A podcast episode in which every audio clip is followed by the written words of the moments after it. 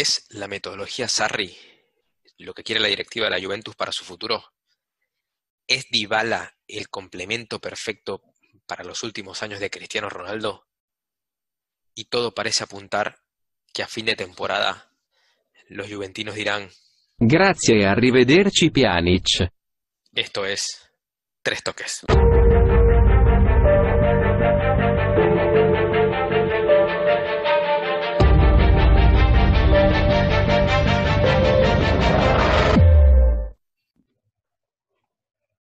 Buenas, bienvenidos a Tres Toques. Eh, gracias por estar acá. Como ya saben, pueden suscribirse a nuestros canales de Spotify o de YouTube. Tres Toques, también pueden seguirnos en Instagram, tres.toques, todo en letras. Eh, y bueno, es un placer para mí eh, este episodio donde vamos a hablar de la, de Juventus y de qué mejor manera que hablarlo con Carlos Zorrilla y con Alfredo Pérez, para los que no los conocen, parte del, del equipo de Noticias UFC si no lo siguen, síganlo, eh, porque de verdad es de, las mejores cuentas para estar enterado del día a día de todo lo que es la Juventus y, pueden conversar con ellos de todo lo que es la táctica, la estrategia, el mercado y muchísimo más. Carlos, Alfredo, bienvenidos por estar acá. Muchas gracias, César. El placer es de nosotros. Excelente.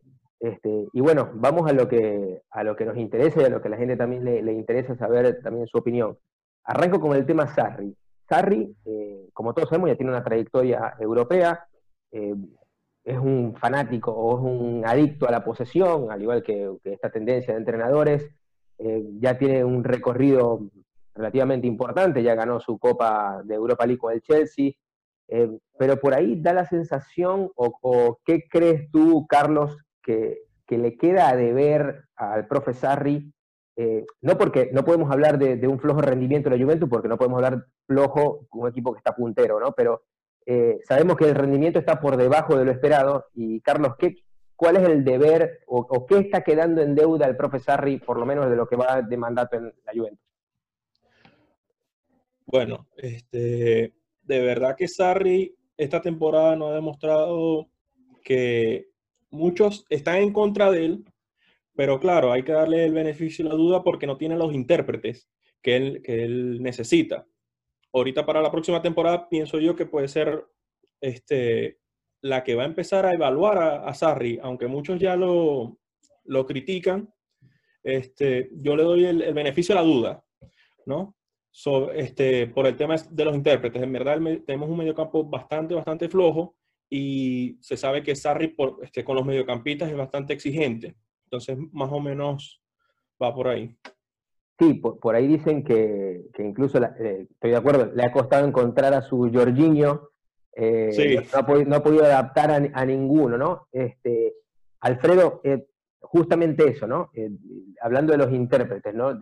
es como que complicado porque la Juventus tiene jugadores que saben tratar bien la pelota y, bueno, es, es, complicado que después de un año con esta plantilla, con la calidad que tiene, eh, no haya encontrado gente que, que, que, se convence de la filosofía. ¿Es un tema de convencimiento o es un tema de, de, de por ahí de verdad es que el jugador no, no, tiene esa capacidad técnica que Sarri exige? Bueno, eso es un tema un poco complejo, ya que, o sea, Sarri llega a un equipo que básicamente ha venido dominando Italia la última década y viene con nuevas ideas, viene con un nuevo esquema, viene a probar su fútbol, el popular Sarribol. Pero ¿qué pasa? Que es muy difícil llegar a un equipo que como viene haciendo las cosas, va ganando y decirle, bueno, ahora las vamos a hacer distintas. O sea, ¿cómo le dices a Cristiano Ronaldo cómo jugar? O sea, un jugador que básicamente lo ha ganado todo. Este, esas son una de las complicaciones que tiene Sarri de llevar la plantilla a lo que él necesita para poder eh, ejercer su, juego.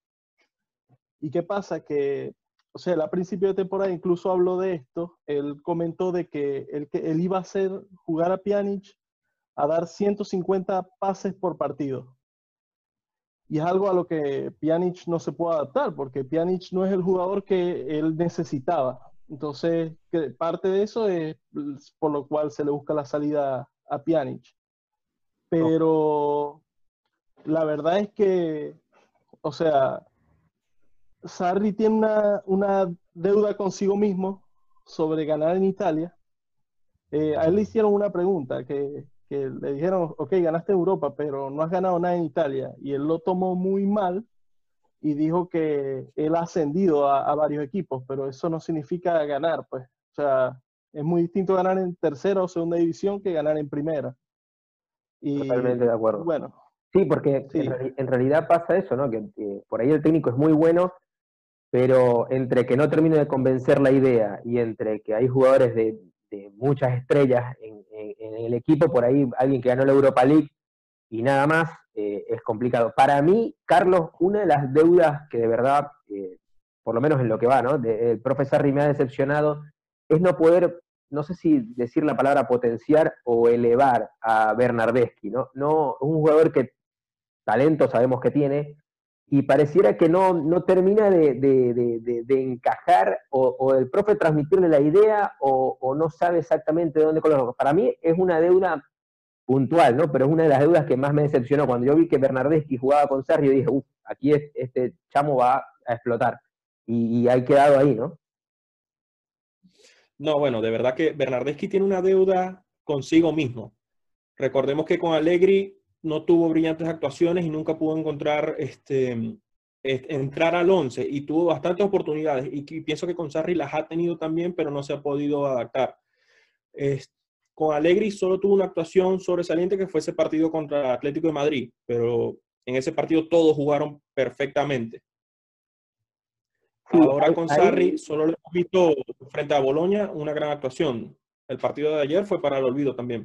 Sí, sí, fue más que nada una contundencia de, de calidad individual que, que otra cosa. Ahora que, que- que entramos a- al segundo tema, ¿no? Que es Pjanic, eh, obviamente la, la Juventus eh, podrá tener algunos ajustes financieros que le van a beneficiar, eh, apuesta por, por el potencial de, un joven como sería Arthur, pero ahora que hablamos de esto, ¿no? Eh, a mí a veces me cuesta creer que la directiva de verdad está empujando hacia la misma dirección que Sarri. Por ejemplo, Sarri dijo en una, en una rueda de prensa que si Pjanic se iba, se iba por algo extra táctico extra técnico. Él sabe que es un gran jugador y que puede dar muchísimo más. Pero entonces, eh, ya con la salida de, de Enre Chan el, el año pasado, o sea, hay, hay varias cosas, Mansukic, no sé si son apellidos de Sarri, pero a veces a mí me cuesta, Alfredo, creer que de verdad la directiva está 100% convencida de ir hacia el mismo camino que, que el profe, ¿no? Y, y no sé si es, a ti qué te parece este cambio de Pjanic, si va alineado o no con lo que quiere el profe. Bueno, este, yo honestamente creo que esto se está haciendo en pro a buscar buenos resultados con Sarri. O sea, para mí este paso que se está dando con Pjanic significa vamos a, a apostar por un año más con Sarri, debido a que Sí. básicamente se habla de que Arthur fue- es un jugador de gusto de Sarri y, le, y, o sea, es lo que quieren, vamos a darte jugadores a tu gusto, a tu estilo, a ver si de verdad nos, nos puedes hacer ganar. Entonces, ahora, ¿qué, este, ¿qué gana la Juve con este cambio? Bueno, lo principal que gana es un jugador joven que a nivel táctico, si bien es un poco distinto a Pjanic, eh, manejan números relativamente parecidos en el mediocampo tomando en cuenta que es este, siete años más joven, creo, si no me equivoco. Sí. ¿Qué Sí. gana el Barcelona con Pjanic? Gana un jugador que tiene bastante experiencia, tiene un excelente pie derecho, y bueno, si de verdad Pjanic consigue renovar su confianza, va, va- va a ser de verdad un refuerzo a corto plazo para el mediocampo, que es quizás lo que está buscando el Barcelona. Eh, pero honestamente, desde mi punto de vista, yo creo que, o sea, es bueno que llegue Arthur, pero por el simple hecho de que posiblemente sea lo que necesitemos para potenciar el juego de Sarri. Ok, me, me parece bien. Ahora, a- como decís, ¿no? Arthur y Pjanic son jugadores que le gusta eh, meterse dentro de los centrales, salir con la pelota, eh, tener todo el campo de frente, no le gusta jugar tanto entre líneas en, en su posición, ¿no? Sino como que arrancar la jugada, ¿no? Y por ahí, eh, sí, están apostando a la juventud y seguramente Arthur ya está convencido o va a ir más convencido de la idea de, de Sarri. Carlos, a mí en lo particular, eh, eh, el cambio a mí me hace un poquito de ruido, más allá de que funcione o no, ¿no? Pero es que yo considero que el mediocampo de la Juventus, por ahí se podía aguantar un año a Pjanic, ponele, pero necesita alguien más de tres cuartos, o sea, está bien, eh, van a hacer un cambio de jugador por jugador de alguien que te va a armar la jugada, pero por ahí yo creo que necesita alguien un poquito más de tres cuartos de cancha, un, interior eh, más porque Matuidi cada vez hace más viejo, a pesar de que rendidor total, eh, Betancourt no, no termina de cerrar mucho, en mi opinión, y, y necesitas alguien más como que alguien explosivo que, se conecte con los de arriba. ¿Qué, ¿Qué, opinas tú, Carlos? Sí, bueno, el tema Artur, él viene para ocupar el interior izquierdo o el posible 5 que deje también solo Pjanic. Sabemos que la plaza derecha la, va a ocupar Betancourt o posiblemente se pueden rotar para ocupar ese 5. Y bueno, muchos medios, y creo que la, afición lo pide, alguien que llegue a tres cuartos como Milinkovic Savic o el mismo Pogba, que ya tuvo un gran paso por Juventus. Veo difícil lo de Pogba porque, claro, gana un, sueldo de casi 20 millones de euros. Juventus le está pidiendo que lo baje a, 10. Y como sabemos, esto es un trabajo esto, esto no es de, de, amiguitos. Entonces, veo más factible un Milinkovic Savic. Me parece que maneja los dos perfiles, llega a tres cuartos, es, muy alto, mide 1,94, fuerte, es rápido. Me parece que tiene todas las condiciones para llegar a Juventus y para adaptarse muy, muy bien al famoso Sarri Ball. Sí, esperemos que, yo considero que, que sí, que a la Juventus le hace falta eh, bastante inyección en ese medio campo, a pesar de que si vemos la nómina, hay un montón de jugadores, pero no, no, terminan de, cumplir con las expectativas que se tiene de lo que es la, la, Juventus como tal. Ahora, Alfredo, te, pregunto también, ¿no? Eh, ya que hablamos del mediocampo, te, te pregunto eh, ahora en, el, en la parte de adelante, ¿no? A mí, eh, obviamente la, Juventus cuando, cuando contrata a Cristiano Ronaldo, sabe que no está adquiriendo al Cristiano Ronaldo de, del Madrid, ¿no? Por temas de edad, por, formas de jugar, la liga cambia, etcétera.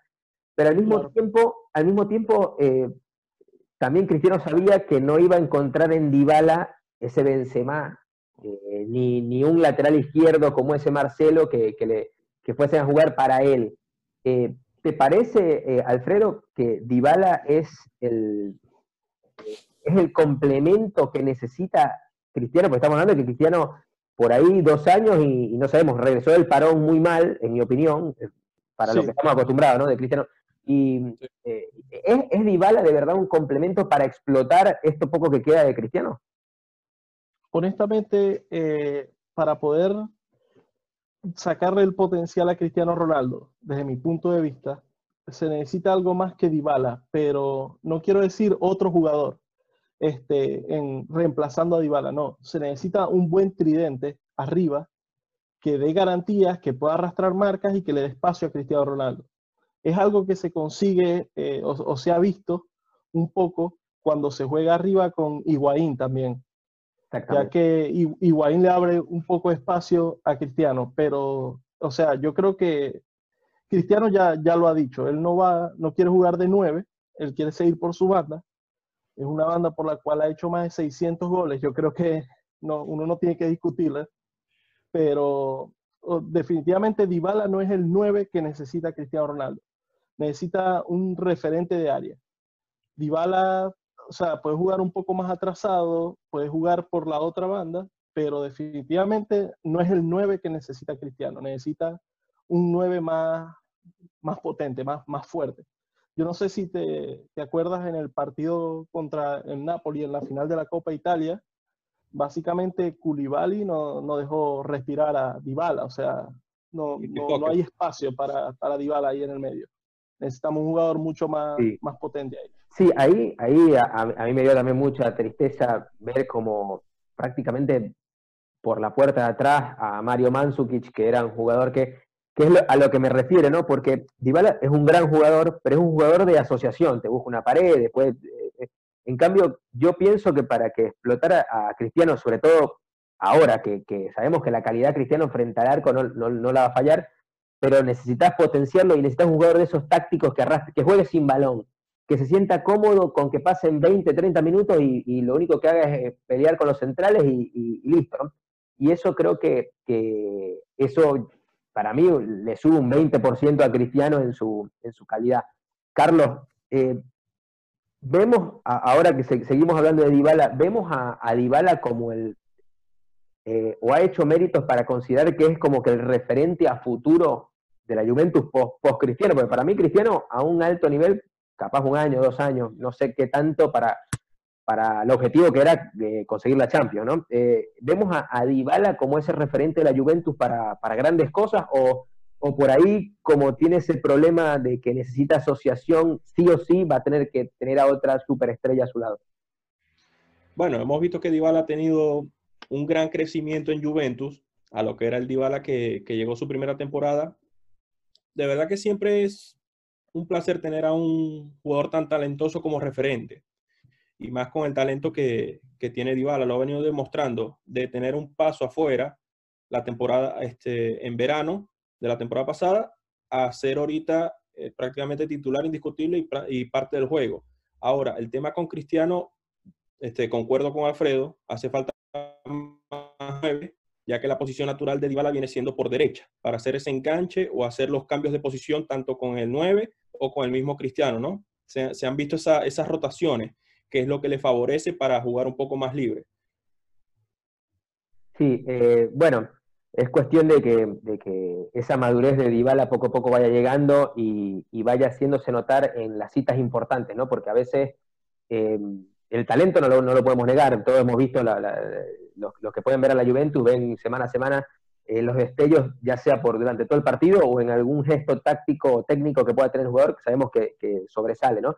Pero a veces también pareciera como que queda de ver, como que todavía le falta esa madurez de decir, bueno, este partido es mío, y yo detecto que por acá es donde, donde voy a hacer daño y por acá me voy y no me para nadie. Y, creo que es lo que, lo que le falta. Ya para despedirnos, le, voy a pedir a cada uno, eh, a Alfredo y a Carlos, eh,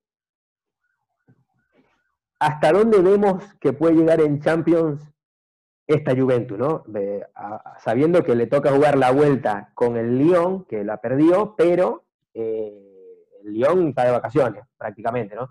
Y después va a ser un mata-mata un juego individual. Hasta, hasta vemos esta Juventus como está hoy, porque ya prácticamente se nos viene la, la, Champions, eh, para poder resolver un mata-mata, Alfredo. Con todo el dolor de mi alma, si tengo que darte la respuesta hoy, la respuesta es no. Es un equipo que se le ha visto muchas carencias a nivel de a nivel anímico en el juego y eso es vital en los partidos de Champions dicen que Cristiano Ronaldo se crece en la Champions y bueno, lo ha demostrado. Y creo que la Juve va a necesitar mucho de eso si de verdad queremos tener un poco más de suerte en esta edición de la Champions League, que es un poco distinta. Sí, totalmente atípica. Carlos. Sí, este, de verdad que no lo veo mucho después del partido de León. Se han visto muchas lagunas, el equipo se muestra muy estático, a pesar de que estos últimos dos partidos se ha ganado, la defensa está muy bien, pero ese problema que tenemos entre el medio campo y los últimos tres cuartos en Europa no te lo perdonan. Sí, va, a estar complicado. Y bueno, amigos, con eso llegamos al final de hoy de, Tres Toques. Un lujazo. Carlos, Alfredo, gracias por venir. Este, gracias a ti. Y bueno, y seguramente nos estaremos viendo en la próxima más adelante. Muchísimas gracias. Excelente. Muchas gracias, César. Chao, hasta luego. Hasta luego.